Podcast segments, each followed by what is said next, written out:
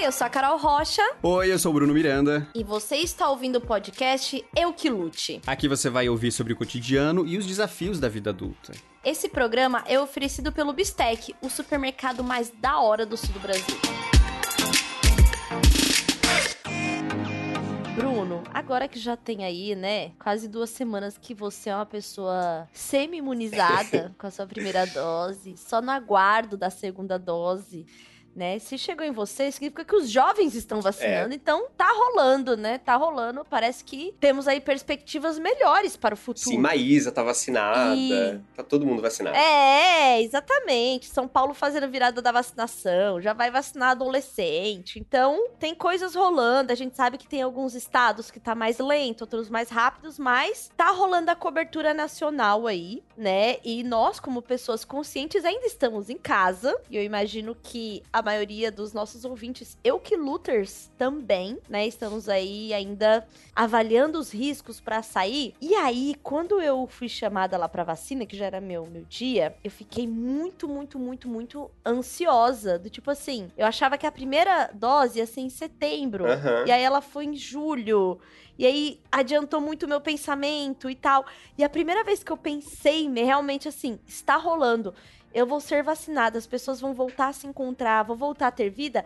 Eu fiquei tão angustiada que eu tive um ataque de ansiedade, de pânico, assim, de, de mão suando frio, aquela quentura que sobe assim no pescoço, me deu vertigem de imaginar uhum. voltando a ter uma vida social. E aí, eu tô agora fazendo exercícios para me acostumar com a ideia. Então eu faço pequenos planos. Por exemplo, ah, quando eu estiver completamente imunizada, me sentir segura, o Brasil estiver numa situação melhor, eu quero ir em um resort no Nordeste. Ah, vou, estou aí dirigindo agora, vou dirigir até o litoral norte. Vou, então assim, eu tô começando a fazer planos de quando o mundo voltar uhum. a ser um lugar habitável e seguro. Você já pensou sobre isso ou ainda não bateu? Nossa, eu, eu acho isso muito engraçado, porque eu não consigo. Assim, eu fui fazer minha vacina. É, eu achei muito engraçado porque eu, eu chorei quando a primeira mulher fez a vacina, mas eu não chorei, não fiquei emocionado quando eu fiz a vacina. a mulher que eu nem sabia quem era, eu chorei. E daí eu não sei, tipo, eu não tô. Para mim é como se fosse tão distante ainda isso da vida real acontecer que eu não consigo pensar na possibilidade do mundo voltar ao normal ainda. Eu não tô nem sendo pessimista nem nada. Eu acho que deve voltar, sei lá, até o final do ano as coisas vão estar tá melhores, assim, né? Com todo mundo vacinado, as taxas estão super altas de vacinação. Eu acho que as coisas vão melhorar, principalmente aqui que todo mundo quer se vacinar. Então, mas é doido isso. Eu acho que eu me acostumei com, com, a, com ficar em casa para sempre. Entretanto, eu tô com muita vontade de sair, só que eu não consigo nem me planejar. Que doido isso. Então, e, e na hora que me deu esse ataque, assim, essa, esse nervosismo, é justamente porque eu já passei por todas as fases do luto em casa, uhum. né? Então, fiquei chorosa, é, fiquei com ódio, fiquei com raiva, não sei o quê, né? E tentando negociar comigo mesmo esse período e tal. E aí eu comecei a arrumar minha casa para ficar confortável nela. Então, eu meio que acostumei com algumas coisas, assim, de estar em casa. E acho que vai rolar uma pressão para sair, né? Assim, uhum. as coisas já, já rola, na real, já rola. Por parte de algumas pessoas falar, ai, vamos se ver, eu não tô pronto e tal, vamos fazer não sei o quê, eu ainda tô, né? Ainda não e tal. E, e aí me deu esse negócio de tipo assim, não, mas eu já tô muito habituada. Então agora eu vou ter que fazer um novo processo para sair da concha, né? E eu falei com uma amiga, olha que interessante, eu falei com uma amiga que o trabalho dela é, nunca parou. Ela nunca ficou isolada em casa. Uhum. Só que ela parou de fazer todas as outras coisas, uhum. né? E ela trabalha com, com gestantes em clínica e tal, então ela sempre teve que fazer os atendimentos continuou, a vida dela continuou. Ela botou a máscara e Sim. foi trabalhar. Só que o que parou foi, tipo, a vida social. E aí eu perguntei pra ela, falei, você também tem essa ansiedade e tal? Ou, né, como você teve que ficar saindo, não? Ela falou assim: mesma coisa. Mesmo eu saindo todos os dias para trabalhar, trabalhar uma coisa e ver gente é outra, assim, para mim é muito diferente. Aham. E ela falou que também. E porque eu, eu ficava achando que essa ansiedade era muito porque eu fiquei trabalhando em casa, sabe? E aí, conversando com ela, ela também falou: não, eu também fico assim, porque eu, ela falou: eu já gasto o meu. Eu já gasto a minha disponibilidade de sair trabalhando. Então eu também não. Eu tenho medo de me expor, além do que eu já estou me expondo. Aham. Sabe? Eu falei, pois é, amiga, a gente vai ter que voltar. Ela falou, é, mas eu tô super tensa ainda. Então, acho que tá. é, tem muita coisa pra gente cuidar da cabeça e até, tipo, de fato, sair, né? Pra quem tava aí com a consciência do que tá rolando, né? Mesmo que, que estivesse trabalhando fora. Então.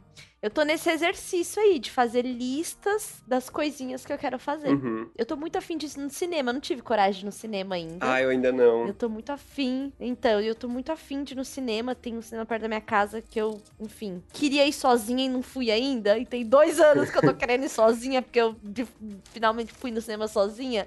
Então eu tô nesse, nessas pequenas listas. Aham. Eu, olha, eu tenho umas outras coisas que eu estou fazendo recentemente. Eu terminei de ler um livro muito legal que chama Só as Partes Engraçadas. É, é de uma roteirista que chama Nell Scoville. É, e eu, eu percebi, eu, eu contei pra você agora há pouco, né? Eu percebi que eu falei uma roteirista mulher, né? Tipo, né, eu não falaria se fosse um roteirista homem. não, não chamaria ele de roteirista homem. Mas é porque isso é parte do assunto que ela fala no livro, porque. Sim! Porque ela fala muito sobre. Da, né, na década de 70, lá, quando ela começou a carreira dela, é, os talk shows à noite não tinham nenhuma mulher e nem nenhuma pessoa negra, nem, sabe? Basicamente eram homens brancos. E daí foi assim até hoje, até o momento que ela parou de, de, de trabalhar e, com, com isso, sei lá. É, até os, os grandes é, caras lá do apresentadores de talk show dos Estados Unidos saírem, porque agora tem toda uma nova geração, mas esses mais antigos Uhum. ficaram 20 anos. É, o Jay Leno, o. Daí vou estar esquecendo aí o outro, mas ele, quando eles saíram, o David Letterman, é, eles saíram sem nunca terem tido um- uma pessoa negra e, sei lá, terem tido só ela como mulher no- na, na- na equipe. E daí ela fala sobre isso, porque meio que ela, ela luta sobre isso. E é super interessante ver também, não só, não só sobre isso, mas toda a trajetória de uma roteirista. Porque ela fala que né, tem vários estágios na vida de uma roteirista, que primeiro você ninguém sabe quem é você, daí depois você cresce, só que daí depois que você cresce, ahn, meio que começa tudo de novo, assim, tipo, ninguém mais dá bola pra você porque quer buscar um novo roteirista e daí você fica Uhum. perdido.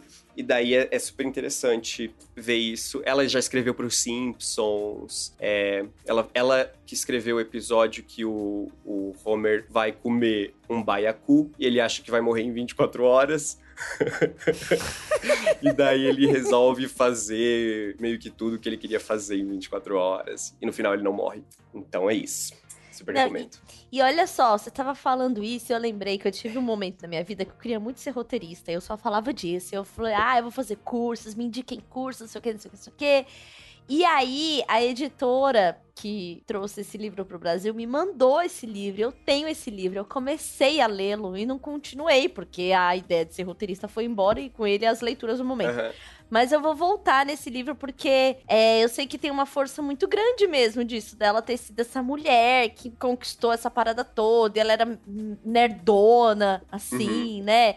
E ela já escreveu pra um monte de lugar, um monte de coisa legal. Então, boa, eu quero, quero voltar. E ela escrevia pra revistas também, né? Ela Sim. tinha, fazia matérias e tal. Então, quero super voltar nisso, assim. E a capa já dá vontade de ler, né? Que a capa é tipo um rascunho, né? Esse livro. Então, é, é bem legal mesmo. Boa, boa dica aí pra semana. Vou pôr na minha lista de coisas pra fazer, ler e discutir é, pessoalmente sobre o livro. Não, e ela é criadora da série da Bruxinha Sabrina. Que é o meu filme favorito de todos os tempos. O filme não foi ela que criou, mas a, a série da TV, que é com a mesma atriz e tal, ela que, que criou, que começou o projeto. E daí eu pensei, meu Deus, faz parte da minha vida. Muito bom, né? É isso. É interessante também, né, ver quem é, quem são os, os, os roteiristas, de onde nascem as ideias, Aham. né? Eu tenho uma amiga que ela é roteirista da Globo e ela vai ser agora uma roteirista-chefe de, um- de uma série. E Eu acho, tipo, muito impressionante, assim, meu, tipo, uou, um negócio que passa na Globo, sabe? Tem uma.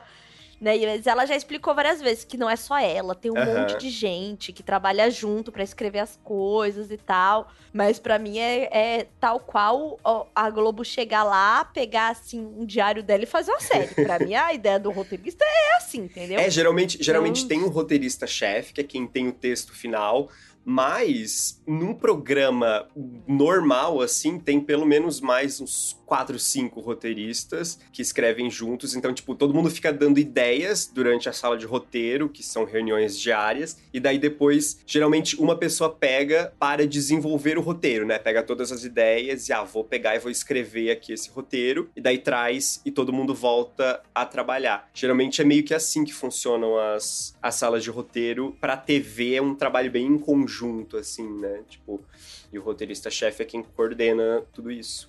Eu acho super impressionante. Quando eu descobri que, por exemplo, programas de humor, assim, tem- que tem os apresentadores, que cada palavra Aham. é pensada no roteiro, eu fiquei muito chocada, assim, porque você vai ter que construir um personagem mesmo, né? Tudo que sair da boca daquela pessoa tem que parecer que foi ela que pensou. Então é tipo assim, um trabalho. Sabe como eu fiquei imaginando? Sabe aqueles, aqueles teatros de fantoche que é seis pessoas de preto mexendo uma, uma imagem só?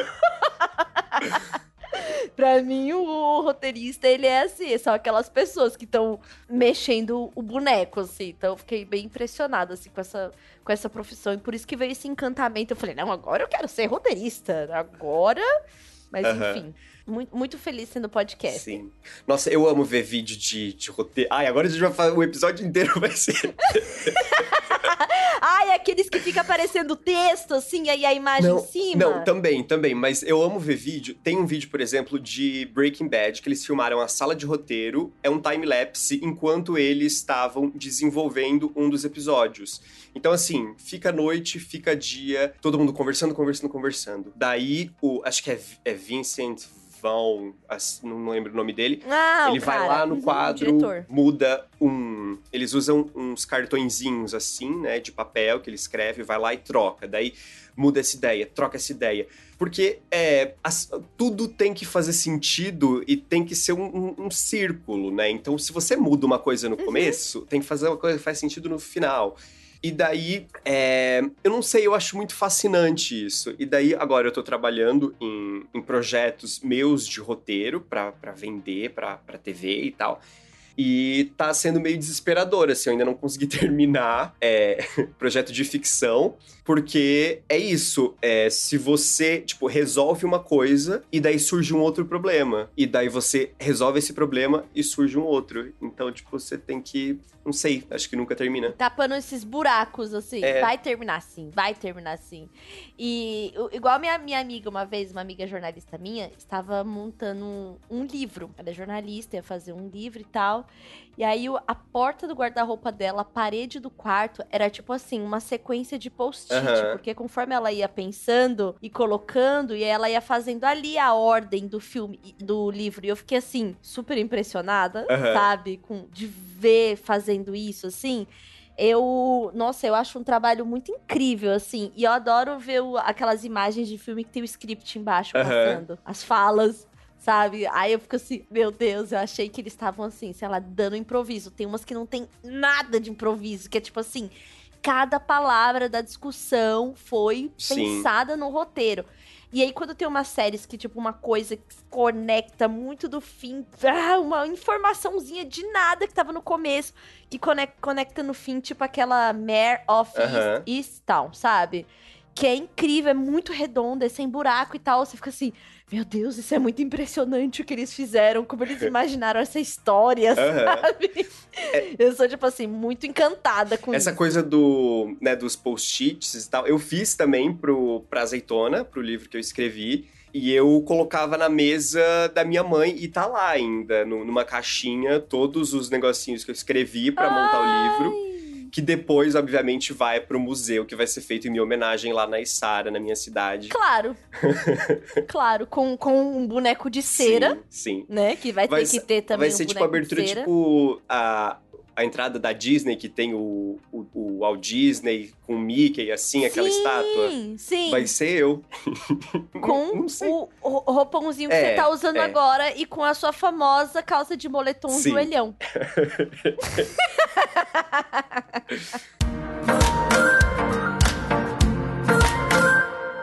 tema de hoje é doce. Eu vou te dizer que, olha, hoje tô, tô me controlando, né, nos doces, mas eu realmente eu amo bastante. Eu tenho, acho que eu já devo ter falado aqui, né, na minha época, sorvete. Você, mãe, macarrão, eu, criança, sorvete.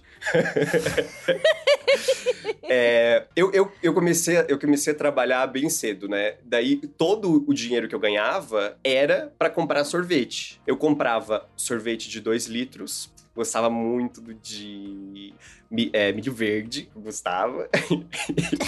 Napolitano também. E daí eu comprava o Passion, que é uma, um wafer da, da Arcor, que ele é quadradinho assim, ele, ele parece um waffle, o, o formato dele, aquele americano. Só que ele é crocante Uhum. e comia. Nossa, isso me arrepia. Até hoje, assim. É, é muito gostoso. Recomendo aí quem, quem nunca comeu. Mas eu tive essa fase que você poderia chamar de, de descontrole, assim, realmente, na infância. Porque é, a minha irmã, ela também sempre comeu bastante doce. Então eu já tinha essa coisa que veio de família. Ela comprava quase todo fim de semana uma caixa de bombom e depois eu né, transformei isso em sorvete depois que eu comecei a ter o meu dinheiro. Mas ela comprava uma caixa de bombom e a gente comia junto vendo filme e tal. Então era uma coisa era um ritual de família que, pra depois você desacostumar a parar de comer chocolate toda semana, depois de estar viciado, é um pouco difícil. É, mas, mas daí foi isso. E ela, ela sempre dividia comigo. Olha só, eu sou uma pessoa pouquíssimo do doce. Eu tenho doces muito específicos, assim, que eu gosto. Chocolate, em especial, eu não sei qual foi a última vez que eu gastei dinheiro em chocolate. Porque eu simplesmente não sinto vontade de comer, não como chocolate. Mas eu acho. pois é, pois é, preocupante. Mas eu acho que foi um, um trauma, Bruno. Me ajude a investigar. O que, que aconteceu? Eu, eu me lembro de ser uma criança que comia chocolate, porque eu lembro, inclusive, de um chocolate que era o chocolate da turma da Mônica. Aham. Um- e um chocolate que vinha com uns desenhos de animal, assim, umas placas de Que animal. era Eu branco tenho uma e memória- branco e preto, né? Isso, que tinha uns de- fundos, assim, então. Eu tenho muita memória disso. Eu lembro de gostar daquele Milk Bar, Uhum. que ele chamava Milk Bar, agora ele chama outro nome, mas eu lembro deste chocolate. Então, eu comi, eu lembro de comer chocolate. Você é uma criança normal, como todas as outras, que gosta de chocolate.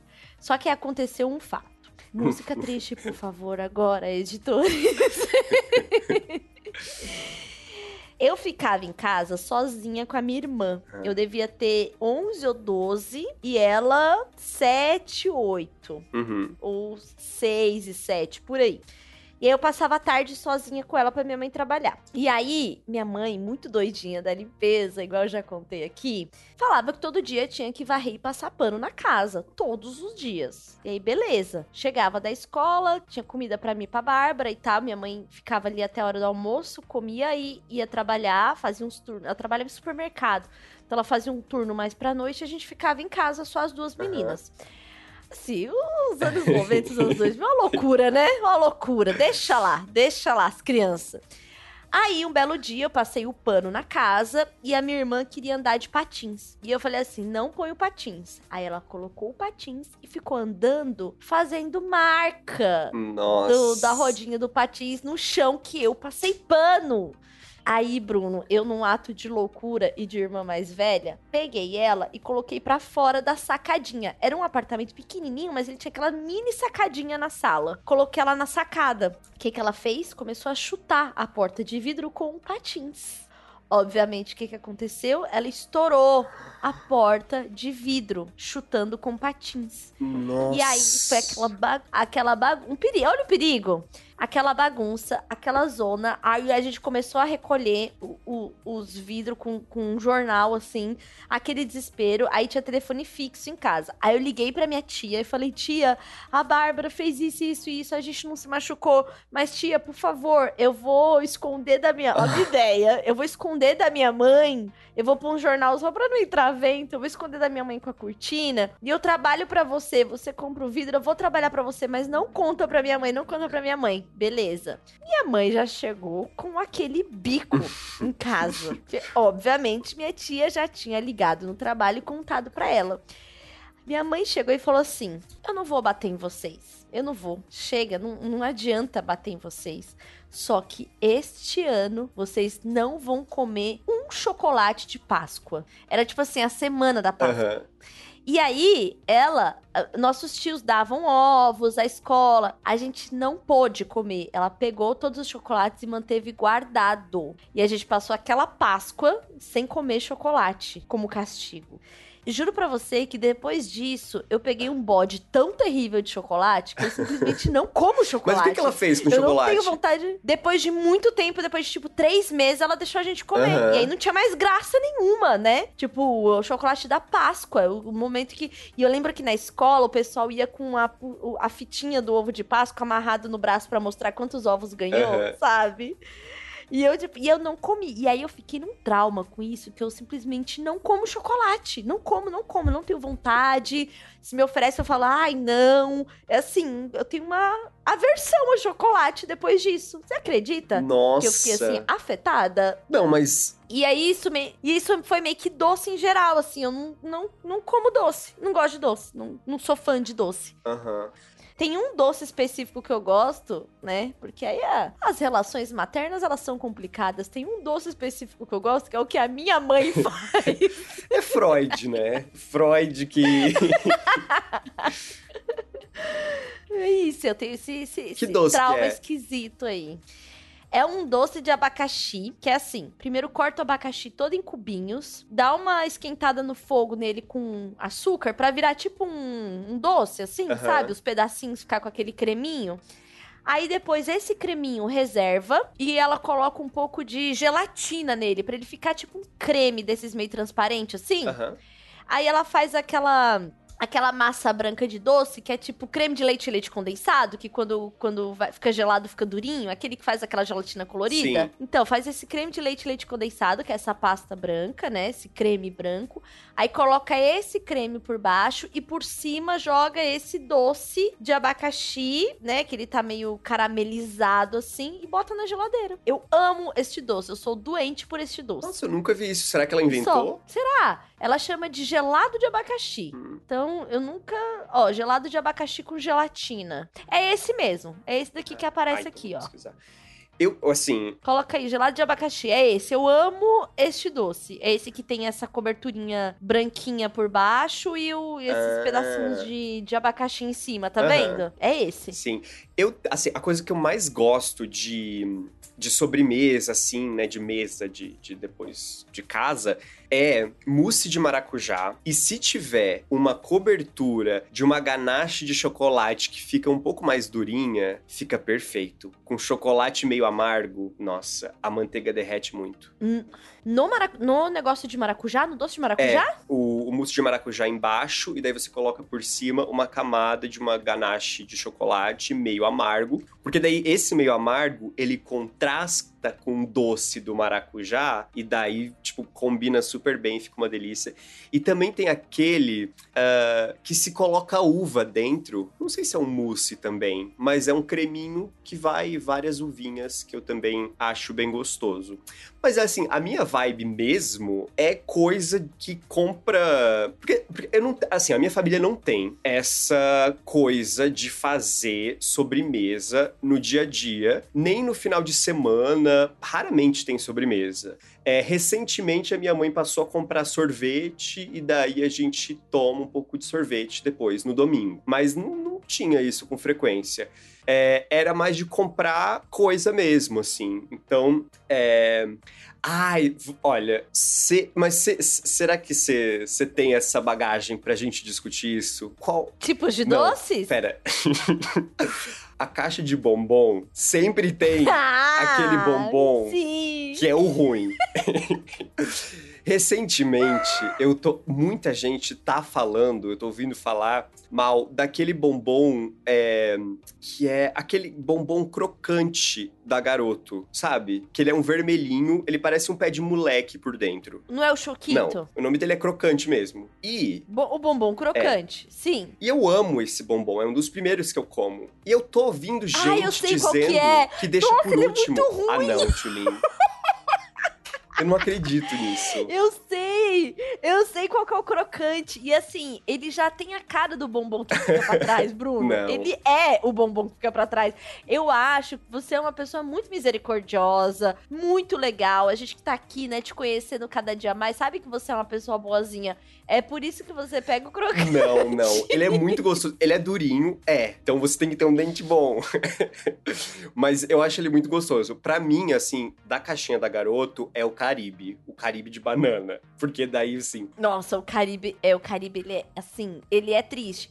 Um que, assim, a galera não gostava, mas eu, eu sempre gostei, é o Prestígio, que ele é de, com coco. Ah, Tem gente que yeah. odeia coco com eu chocolate, né? Muito. Tem gente que acha nojento, eu não gosta, mas eu deixo tal. por último. Então, eu comprei é, uma caixa de bombons para o Valentim, porque ele tava querendo comer chocolate esses dias e tal. E aí eu falei assim, ó, pra não fugir aí do, né, comer três, quatro pedaços, todo dia você pode comer um bombom, tá bom? Tá bom. Aí tinha na caixa, pra caixa da Nestlé, tinha o que é o Milk Bar, que não é mais Milk Bar, uhum. né? Que ele mudou, que é mudou de nome. Lolo? É, Lolo, exatamente. E que agora é com a vaquinha. E tinha, eu gostava muito do personagem Milk Bar uhum. andando, assim, que ele era meio, meio malandrinho, assim, né? E tinha a propaganda dele.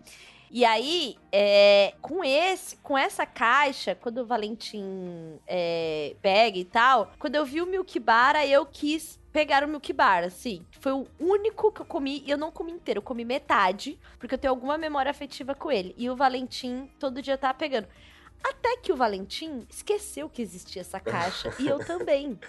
Então, assim, ele também não é. Não ficou viciado em chocolate, porque ele simplesmente esqueceu que existia. Nossa, isso, eu jamais sabe? conseguiria, nem criança, nem hoje. Se eu tenho chocolate, eu vou comer no dia. Eu como no dia e acaba no dia inteiro, assim. Tipo, às vezes eu compro uma barrinha de um chocolate meio amargo que eu digo, gente, eu vou comer ao longo da semana, depois que eu almoço, que daí dá aquela vontade de comer um docinho. E eu não consigo. Eu, eu não consigo me controlar com doce, assim. Eu vou lá e como tudo. Lembrei muito de uma coisa que eu gosto. Que? E que na gravidez eu fiquei totalmente fissurada pão de sal com leite condensado. Ah. Nossa, bom. isso é muito gostoso. E agora, ó, de falar, fiquei com vontade, vou ter que comprar. Olha, olha lá, mais uma vez eu sendo influenciada. Aí daqui a pouco no grupo eu vou lá e mando uma foto comendo um, um pão com leite condensado. Então, assim, pão eu gosto com leite condensado. E a mãe da minha amiga Evelyn, ela faz um pudim com leite sem lactose, que toda vez que a Evelyn vem na minha casa, ela traz o pudim inteiro para mim. Porque são das poucas sobremesas que eu como e não, não fico me sentindo inchada, uhum. sabe? Por causa da. Tô, eu tô começando a ter um pouco de intolerância à lactose, então eu estou é, aprendendo a usar produtos sem lactose. E aí a mãe dela, essas pessoas assim muito boleira, muito doceira e faz um monte de coisa gostosa. Aí toda vez ela manda pra mim, não é muito fofo isso, ela mandar pra mim um Aquele pudim, pudim de leite que lactose. é redondinho? É, ah. é, e aí ela faz um pudim de leite sem lactose. E aí eu acho assim uma delícia. E aí esse eu como mais assim como um pedacinho por dia. Não consigo comer muito assim. Meu namorado, por exemplo, ele come meio pudim numa sentada, mas tranquilo, assim ou duas barras de chocolate. Eu acho um horror. Eu, eu fico assim. Duas barras? Como você aguenta? Duas barras, assim, tranquilo. Vai comendo, comendo, comendo, comendo. Super tranquila. Eu comeria mais, só que daí eu não tenho coragem e nem compro. Não, mas, mas... aí eu, eu, eu acho que já é questões de ansiedade aí, entendeu? Eu já falei isso com ele é. já. Porque teve um dia que a gente comprou uma daquelas, daquelas tortas, tipo, Miss Days. Ah, uh -huh. Essas tortas prontas uma de óleo. E ela é grande. Ele comeu, juro pra você, uns três quartos uhum. da torta. Sim, foi comendo, comendo, comendo. Aí depois, ai, tô passando mal. E é muito doce, ai, tô né? morrendo. É muito doce, é muito doce. Assim, tem, tem um troço na hora que come, sabe? Então, eu tenho esses doces, assim. Eu gosto, assim, para não falar que eu não gosto de doce, eu gosto quando o doce tem alguma massa salgada. Uhum. Por exemplo, torta de maçã, sabe? Torta de maçã, que tem ali uma, uhum. uma, uma massa salgada. Um cheesecake, que tem ah, a massa bom. mesmo, ela é de queijo, e aí ela não é tão doce O próprio canole italiano, que ele tem uma massa frita, né? Tipo, tem um cone frito, massa mesmo, parece um pastel. E aí, aí eu gosto. Não, ó, vou, vou, concordar com você nesse. Olha, também eu não sou a pessoa. Olha!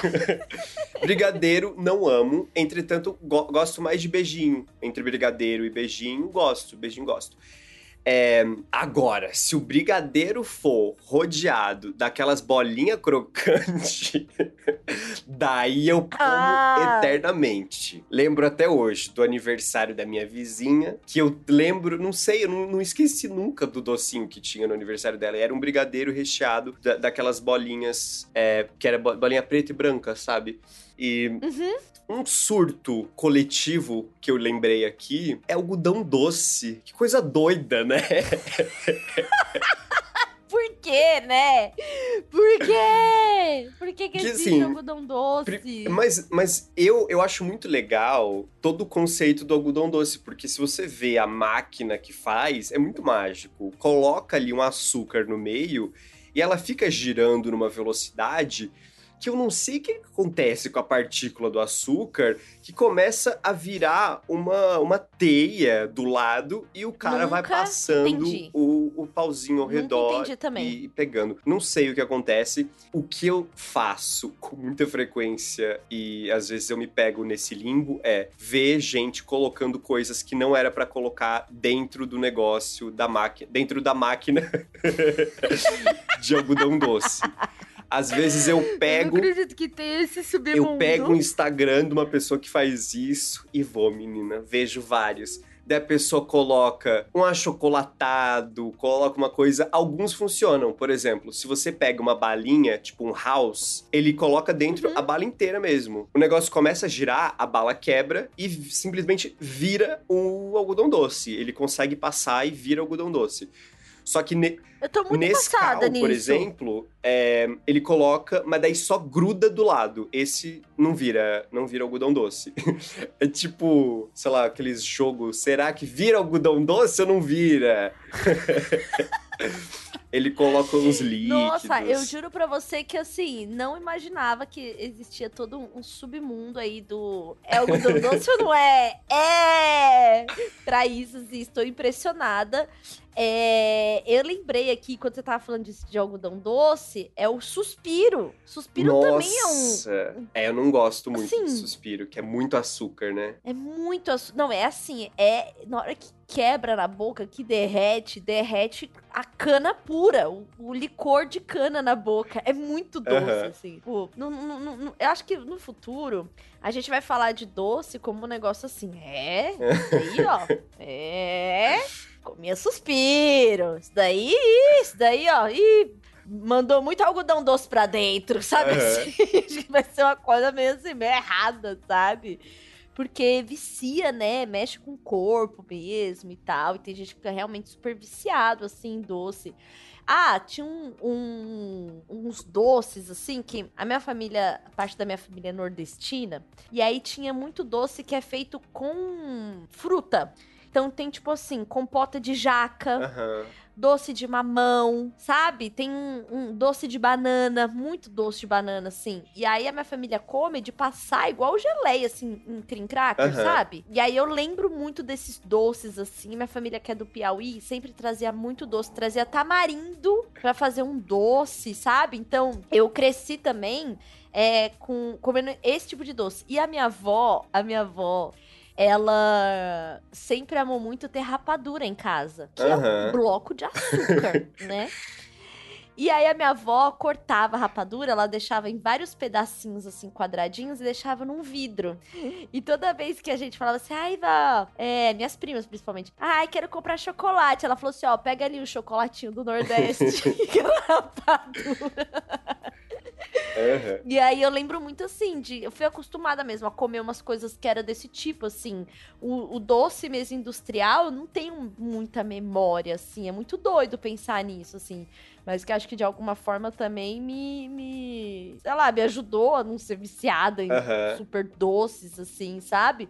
E a minha família também acredita que fruta é, é sobremesa. Ai, daí também não vou concordar, não, porque É, então, também nunca achei certo, não. Eu- Mas eles têm uma coisa com isso. Então, é que tem, esse, tem uns doces que eu olho e penso, nossa, é um doce de. Não é doce de velho, assim. Não é de velho, mas são uns doces antigos, que é aquele. O próprio suspiro, é, aquele doce que é uma Maria Mole dentro do coninho de sorvete. é, e esse. Nossa, eu tive minha época viciado nesse também. Que vinha assim um kitzinho com. Acho que vinha uns quatro, sei lá. E dentro ele tinha um pouquinho de. Ai, tá me divertendo água na boca. Meu Deus. Dentro ele tinha. Acho que era suspiro dentro mesmo. E em cima uma gelatininha. Isso tudo numa casquinha de sorvete. E daí eu comia aquilo. Nossa, era uma delícia. Era super doce também. Entretanto, a casquinha do sorvete dava essa balanceada gostosa. E eu amava aquele. E também tem um que eu já citei no episódio do, da, da festa junina, que é o tijolinho de amendoim, que é meio que uma, uma paçoquinha que vai um pouquinho de. Tem gostinho de leite condensado, né? Não é duro, é super maciozinho, que é muito gostoso. Eu amo esse também. Minha irmã era super viciada. Ela passou muito dos, dos vícios dela de chocolate para mim. Mas uma coisa que eu achei interessante que você falou é como isso, e pra mim tá muito relacionado à ansiedade. Porque eu aqui, menina, sozinho nessa, nessa pandemia, é, me parece, às vezes, por não ter nada pra fazer de contato com o mundo, quando eu peço uma comida, quando eu preparo uma comida, quando eu peço alguma coisa, parece que é o único contato que eu tô tendo com uma coisa que me traz prazer e que é palpável, sabe? E Uhum. daí isso, é, não sei, isso me, me- não sei se me tira a ansiedade, me tira a ansiedade no momento, mas ao mesmo tempo, se eu como muito, o que às vezes acontece, me deixa um pouco desconfortável depois. Mas daí é É, porque. questão de você ficar o- bem com, com o que você come e também não querer, né, demonizar a comida. É, exatamente. É, eu, eu sou zero, zero de demonização de comida, de dieta restritiva. Eu acho que tudo com equilíbrio é possível no nosso corpo, sabe? É, e doce tem esse papel porque o doce, o, o açúcar, ele libera serotonina no nosso organismo. Uhum. Tipo, se você realmente fica mais feliz de comer algo que é doce, então você tem, você tem a recompensa instantânea. Você botou o doce pra dentro, você já se sente melhor mesmo, né? E só que se você fica se recompensando o tempo inteiro com doce, doce, doce, doce, é, depois vem aquela baixa mesmo, do tipo assim. É... Dá uma desregulada, né, na sua serotonina no geral. É, é, e dá mesmo, e dá mesmo. E, depois, e aí, quando você não tem mais, gera a ansiedade. Aham. Então, tem você come o doce pra abater alguma ansiedade que você tá sentindo de alguma coisa, porque a serotonina vai ser instantânea, mas se você começa a só isso ser o seu recurso pra ter serotonina no corpo, você vai ficando ansioso quando ela acaba, Uhum. Pra você ter mais. E aí você entra num vício mesmo, né? Obviamente, eu nunca vou comparar isso que a gente tá chamando aqui de vício doce com vício de droga, Aham. igual, né, já fizeram por aí. Eu acho isso assim um absurdo, Sim. sem tamanho. Tô falando do vício de, do corpo ficar pedindo Aham. recompensa, igual likes, né? Likes também. Like, você vê uma, uma entrega instantânea de tipo aceitação e amor, e você fala, oh meu Deus, como é bom ser amado. E aí você quer mais e mais e mais. Também se torna vício, Aham. né? É nisso, esse, nessa, nessa desejo que a gente tem.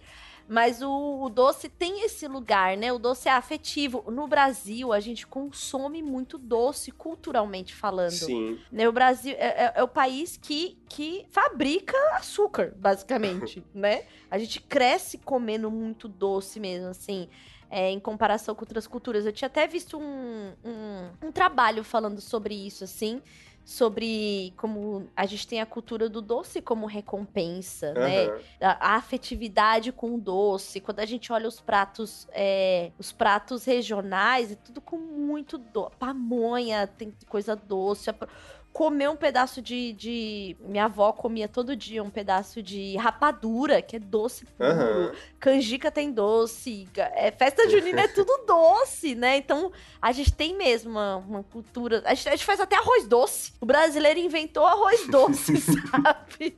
Então, assim. É muito. É, um, é uma. Acho que não, não é só comportamental, não é só de gosto. O doce, pra gente, ele é extremamente cultural. É. né? E com quantos anos você descobriu que o docinho que vem ao lado do café é pra adoçar a sua boca antes de tomar o café? Não, tem uns.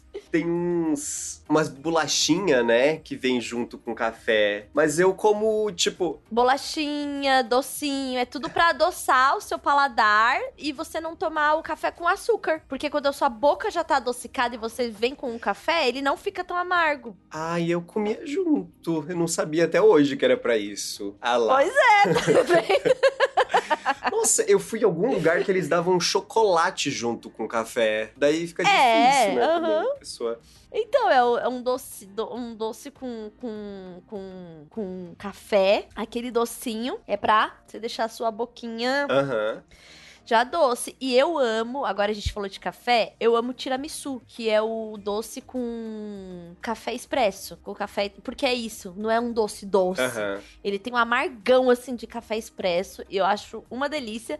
E tem um doce, que agora é uma outra prova, de ou ama ou odeia. Muita gente que odeia, mas eu amo. Aquele bombonzinho que quando você morde tem uma uva dentro. Então, eu amo esse também. Eu amo. É, tem um ah, então. Esse, eh, tem esse que tem, né, essa, essa parte meio crocantinha por fora, no caso só o chocolate durinho mesmo, e dentro um creminho branco e depois a uva. Nossa, eu acho sim. esse a melhor coisa do mundo. Nossa, onde será que eu encontro pra comprar agora esse doce? Eu peço também, às vezes eu compro espetinho e eu peço junto espetinho doce, que é uma fruta é, envolta em chocolate, que também é muito gostoso, me lembrei agora. Tanto abacaxi quanto morango, é, que eu gosto muito também. Nossa, assim, parece que a minha boca, se eu não engolir a saliva, eu vou, ah, vai começar a verter a água e cair. Nossa, eu acabei de colocar aqui imagem do doce, doce de uva. E eu vi que tem um que faz assim. Ó, tô salivando real. Tem um que você faz assim de travessa. O creme branco, a uva, o creme branco e o chocolate. Bruno, pelo amor de Deus, esse doce. Na, no ensino médio, eu tinha uma colega que a mãe dela fazia. Eu me endividei. Porque assim, né? Ela começou a trazer, daí ela trazia uma, uma bandeja. Só que daí era muito gostoso. E daí ela começou a vender, só que. E daí as pessoas começaram a comprar até a. Ela vendia para pagar depois, né? Às vezes a pessoa não tinha dinheiro, uhum. ah, paga amanhã. E daí eu comecei a, a comprar, e daí paga, eu pagava no dia seguinte. Eu não, eu não levava dinheiro, mas eu sempre queria comprar, então eu tinha que levar o dinheiro no dia seguinte. E eu levava, mas pensando, não, e hoje eu não vou comprar. Mas eu levava e pensava, não, eu preciso comprar mais um. E daí foi isso. Eu comprava dela todos os dias o bombom, porque era muito gostoso. Eu acho que ela colocava muito leitinho dentro daquela massa, e daí ficava esse gosto bom do leitinho, sabe? E daí é isso. Eu acho que em algum momento ela foi proibida de, de vender na escola. Traficando. Você sabe que no ensino médio, eu tinha um namoradinho do ensino médio. Quando eu tava no primeiro ano, ele tava no terceiro. E aí ele repetiu o terceiro ano. E aí os pais dele falaram para ele assim, ó, ou você vai trabalhar no... ou vai trabalhar de dia e estudar à noite, ou você vai estudar de dia, que você continue com sua namoradinha na escola estuda de dia, mas você vai ter que ganhar dinheiro, você vai ter que se virar para ganhar dinheiro. Aí ele falou: tá bom, vou estudar na escola de tarde com ela e vou ganhar dinheiro. E aí, o que, que ele fazia? Trufas para vender na escola. ele que fazia? E aí todo dia ele. Aham. e aí todo dia ele chegava com uma térmicazinha assim com as trufas. E ele vendia horrores. Aí eu comecei a ajudar ele também. E aí eu. A gente ia na 25 de março, a famosa rua aqui de São Paulo, e aí comprava assim, adesivos bonitinhos, chaveiros, bijuterias, e nós dois vendia na escola para as meninas, para os meninos, assim. E aí a gente era um casal empreendedor do ensino médio. Mas ele fazia, uhum. você acredita? Ele que fazia as trufas dele. Todos os dias ele ia pra casa e, e fazia lá, o temperava o chocolate, né, no mármore e tal. Ele tinha habilidade real, assim, e fazia. Eu lembrei mesmo. de uma coisa que a gente vendia isso no ensino fundamental, que era para pagar meio que a festinha de formatura que a gente fez, a gente vendia durante o ano. Que eram umas cocadas que eram banhadas em chocolate. Então você, tipo. Meu Deus, que larica! Por dentro, aquela cocada, né? Que é açúcar e coco, basicamente minha avó fazia cocada, você me lembrou e... agora. Eu lembro dela abrindo assim no mármore. Uhum. E por fora, essa camadinha de chocolate. Tinha chocolate preto, chocolate branco.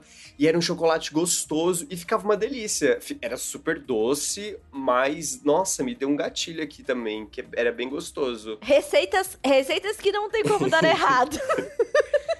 Nossa. Eu lembro muito da minha avó fazendo cocada, assim, tipo, e a cocada dela era assim: ela comprava o coco fresco, quebrava ele, tirava a água do coco fresco, o coco seco, uhum. né? Aquele que já tá marrom. É, queima a parte de fora, ficava queimando assim no fogão a parte de fora para ir soltando a uhum. casca marrom.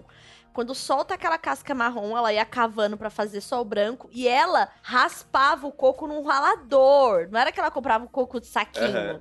Então eu lembro dela fazendo assim, teve uma época que ela até vendeu também essas cocadas. Eu lembro que eu tinha, assim, uma paixão por esse doce, mas eu comia tão pouco, porque eu achava tão doce é, aquilo. Doce. E aí, e tinha umas variações, né? Porque faz umas, tipo, é, com maracujá, né? Na Sim, hora que tá fazendo Eu ia perguntar se, se delas, você né? sabia que isso existia, porque eu vi pessoas falando no Twitter recentemente, meio que é, surpresas com a foto da cocada de maracujá, que é, para mim, super comum, porque em Sara tinha essa festa, que é a festa de São Donato, que é a festa do padroeiro da cidade cidade. E daí é meio que a quermesse que acontece todo ano. E daí. Uh, uhum. Tinha muita cocada para vender na rua, assim, e cocada de todos os tipos. Não tinha a coberta de chocolate. Era uma inovação da minha escola que a minha turma fez.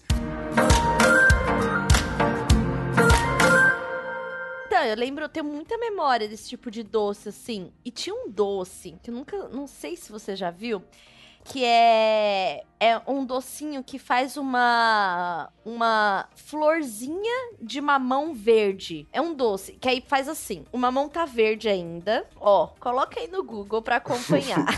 Nunca vi isso flor de mamão verde doce. Tá. Aí vai aparecer aí em imagens.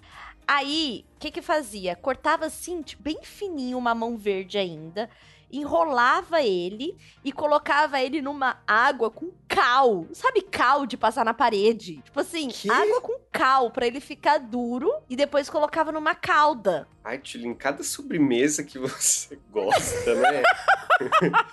Negócio de abacaxi, a fruta de sobremesa mais sem graça que existe. e agora come é, mamão verde. Doce de mamão enroladinho, que é um mamão verde. É assim, é um surto essa receita. Eu não sei por que, que eu lembro disso, é coisa Nossa. da minha família. Mas eu lembro muito das minhas tias fazendo, assim, raspando, assim, tirando aquele filete do mamão, enrolando. Não, e quem teve a ideia é, dessa mas receita? Super criativo. De Deus. Né? E aí tem essa, esse doce de, de mamão. E eu lembro que ficava gostoso, porque ele fica meio durinho. E eu lembro que passava no cal, tipo assim, uhum. água com cal, pra ele dar uma endurecida e depois cozinhava, assim, uma, uma, uma, um surto, Bruno. Um surto da culinária brasileira aí. O doce de mamão verde. Uhum. É, então, eu fiquei lembrando, tem uns doces árabes, assim, que é um ninho, então são vários fios, umas coisas muito doidas, que eu acho muito legal. Eu gosto muito de coisas folhadas também, um, doces folhados. Eu adoro. Ah, é, tem aquele doce que é doce de leite e uma camada folhada. É, eu não lembro como. Mil folhas. Ah, mil folhas, é. Que eu acho uma delícia também. Eu adoro mil folhas também. Eu, esse eu, eu acho gostoso, até porque a folha da, da mil folhas, ela é. Ela não é doce, uhum. né? Ela é mais salgadinha, porque é feito com manteiga, né? Pra ter todas aquelas, aquelas camadas. Então eu acho, assim, uma delícia, assim, de verdade. Eu gosto muito de doces que tenham a massa mesmo como, como base. Massa salgada como base, assim. É meu tipo de doce, uhum. assim. Então você não tem, né? Tipo, se eu for na sua casa, a sobremesa que você vai me preparar, você não tem a sobremesa da Tulin. Não tem. Não tem a sobremesa da Tulin e provavelmente não vai ter nenhuma sobremesa. Se você vier que eu vou falar assim, então traz uma sobremesinha pra gente. Eu sou que fala isso, assim, ah, então traz um negocinho pra gente. O Valentim ama queijadinha. Não sei o que é. Ama. É, ele, ela parece um um, um pudinzinho, digamos assim. Uhum. Ela, ela, ela vem no. Ela é tipo um. Ela vem num, ah, num papelzinho, como foto. se fosse uma tortinha, sabe? Como se fosse uma tortinha. E ela é de queijo e coco. Tem um pouquinho de coco ralado. E ele adora esse docinho. Adora, adora, adora, adora. E ele não é tão doce também. Ele tem esse fundo uhum. do queijo. Olha que interessante, que ele já tem uns gostinhos assim, meio parecidos com o meu, assim. Também ele não é muito do doce. E aí, quando o Rafa traz algum doce aqui, ou algum amigo meu e tal, ele fala assim. Ih, a minha mãe só gosta de doces especiais. Aí ele falou assim: minha mãe não é muito fã de doce. Ela só gosta de doces especiais. eu já comi queijadinha assim. Minha mãe já fez, mas eu não, não, conhecia por esse nome. Na verdade, não conhecia por nome nenhum. Era só um bolo diferente doce. que ela tinha feito. Que ela faz, tipo, numa forma maior, né? Não era em pequenininho assim. Uhum, é isso. Dá pra fazer a queijadinha e depois cortar os pedaços, assim, ou fazer meio que bolo mesmo, uhum. né? Quindim, que é um, um doce de ovo, você gosta? Hum, não me. Não, não, compro com frequência, não, mas gosto, acho ok. É, pra eu comprar um doce assim é bem difícil. Ah, eu gosto de tortinha de limão também, que ela é mais cítrica e tem a massa. Aí a tortinha de limão eu acho eu gostoso, assim. Tenho desejo com muita frequência, e daí eu compro de rosquinha, donuts, é, só com açúcar mesmo. Daí quando chega eu coloco um pouquinho de canela também. E daí eu como, bem macia é. Eu acho que talvez seja a minha coisa doce, assim, favorita, sabe? Uma massinha bem gostosa e para comer de tardezinha, assim, tomando um café, uma fogueirinha uhum. na sala, uma rosquinha na sei, mão e café na sei. cabeça. Tem. Tem, tem aquela rosquinha que é aquela enroladinha de canela. Ah, cinnamon roll. Isso. eu sabe? amo também. Essa, essa, eu tô vendo assim, vários amigos. Tá virando um surto entre meus amigos, que é algum lugar que entrega. Eu comprei. Que tem umas. É bizarro. Que tem umas enormes e tem um creme branco Nossa. por cima. É bom. É bom, mas assim, veio muito. Eu comprei três ela é muito grande. É, eu comprei uma com chocolate belga, que daí é bom porque, assim, ela é bem doce, só que o chocolate belga, ele é mais amargo. Então, ela super combina. Uhum. Ela é extremamente macia. Quando você morde, ela vira uma panqueca, assim, de tão de tão fofa que ela é. Então é uma massa muito gostosa. Cinnamon roll, né, pra quem não sabe, é um negocinho enroladinho e dentro tem é, canela. E é... Nossa, e é isso. É bem gostosa. Só que era muito grande e eu comi muito e eu fiquei um pouco arrependido. Eu comprei de chocolate belga, comprei acho que de chocolate branco, não sei, e de caramelo salgado. A de caramelo salgado me deu uma enjoada, mas a de chocolate belga é muito boa. Não, e ela parece assim, é... eu não sei, virou uma coisa muito, e aí que tá, muito instagramável, É. porque virou meio febre de Instagram, assim. Eu vejo, tô percebendo, tô sentindo aí nas redes o pessoal, porque tem os doces da moda, tem isso da moda, assim, Aham. né? E pra mim tem aqui, o, o doce mais terrível de moda de Instagram era a taça. Lembra a taça que era tinha chocolate por fora? que pavor daquilo, meu Jesus Como que Cristo come amado chocolate por dos fora? doces. Meu Deus, eu não sei. Tinha um sorvete enfiado dentro, com chocolate por fora, com farofa, com, com marshmallows por cima. E eu achava aquilo apenas desesperador. Nossa, é muito bizarro. Nunca, nunca me deu vontade, assim, não, de, de encarar uma taça daquelas, não. E assim, é. Taça de, de. Essas taças eu via porque amigos meus estavam, assim, pirando nessa, Aham. sabe? Assim, pirando real, assim. E eu falava assim, gente, que surto é este que está acontecendo? Graças a Deus a gente tem o SUS no Brasil, né? Porque, assim. O negócio é perigoso, aquilo ali é um, é um atentado ao corpo, à saúde, sei lá, comer uma por semana, o negócio é, é né? Aham. Não tem muito controle, assim. Mas eu ficava bem assustada, assim, da quantidade de coisas que tinha naquilo, assim. Então, esse eu nunca encarei, Sim. não. Eu acho que, a, acho que a moda já deu uma passada É. também. Falando de canela, eu lembrei só de uma coisa que eu comi uma vez na casa da Luli, minha amiga, que é um brigadeiro de canela. Você já comeu? A Luli que faz? Cê- Um beijo, Luli. Beijo, Quero Luli. brigadeiro de canela. Eu nunca tinha ouvido falar, e daí ela, ela sempre faz brigadeiro de canela. Eu nunca fiz na minha casa, eu não faço também brigadeiro com muita frequência, porque o meu lance é, é ter uma coisa crocante junto. Então, o brigadeiro por si só, ele não me apetece tanto assim. Mas, se você quiser dar uma variada no seu brigadeiro, brigadeiro de canela. E eu fazia muito é, colocar bolachinha de maisena, que daí tu faz uma palha italiana, que daí fica bom. Eu não colocava nem, tipo, a palha italiana depois você corta, e coloca no açúcar, daí não, nem Uhum. chegava a fazer isso, eu só comia direto. Era só a maçaroca mesmo, só a Só juntava tudo. É que eu, eu tive essa época, né? Tipo, que eu não tinha de chegar pra mãe e perguntar: pode abrir o leite condensado? Que é. Todo mundo tem esse momento, né? De, de fazer essa pergunta no- na em alguma altura do mês. É, que você ainda não abriu o leite condensado. E daí, às vezes, o leite condensado já tinha acabado. E eu fazia até uns brigadeiros sem leite condensado. Como você fazia um brigadeiro de leite condensado, que a receita era leite condensado. Não, mas assim, era, era realmente só pra matar uma vontade, porque era era meio que, é, sabe caramelo? Quando você, se você quiser fazer uma pipoca com caramelo, você coloca açúcar e, e deixa o açúcar derreter. Aham.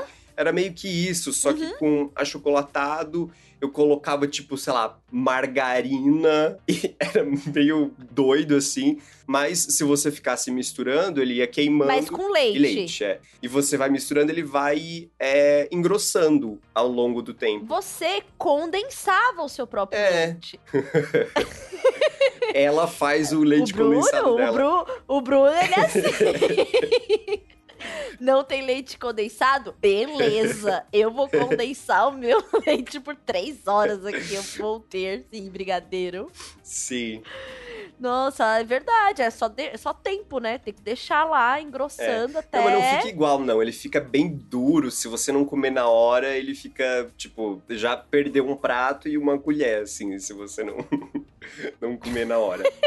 Mas, num desespero, eu fazia. Então, por exemplo, esses esses bolinhos aí que a gente tava falando, que tem um monte de cobertura, eu, por exemplo, acredito que eu ia preferir o sem cobertura, sabe? Quando é Aham. só a massa, sabe? Igual tem uma coisa que minhas tias também sempre fizeram, ou sempre mandava comprar na padaria à tarde, era rosca doce de padaria. Como que é? Aquela grandona? É, aquela é grandona que vem tipo trançada. Ah, tá. É, Trançada? tem a rosca doce, que ela, ela é tipo. Ela parece uma. um- um- uma massa, assim, de pão que ela é tipo trançada. E ela assim, é qual ó. a textura Você dela? coloca- Ela é crocante? Ela é tipo um pão, é tipo um brioche por dentro, e por cima tem aquela casquinha de doce, ou de açúcar, ou daquele creme, creme de confeiteiro, sabe? Aham. E aí, as minhas tias faziam muito, minha mãe fazia muito rosca doce, e eu lembro que na receita é leite condensado, porque eu lembro delas fazendo, e, é, e vira um pão, é um pão doce, só que é muito doce, porque em cima tem de tudo, assim, sabe? De, a, a calda de chocolate, a pincelada que passa, assim, pra ela ficar daquela cor. Aí tem umas que joga coco ralado, tem umas que joga aquele creme de confeiteiro amarelinho, sabe? Um Aham. sonho. É rosca doce. Daí eu lembro muito delas fazendo, assim. A minha família tem muito hábito de fazer pão, fazer as coisas.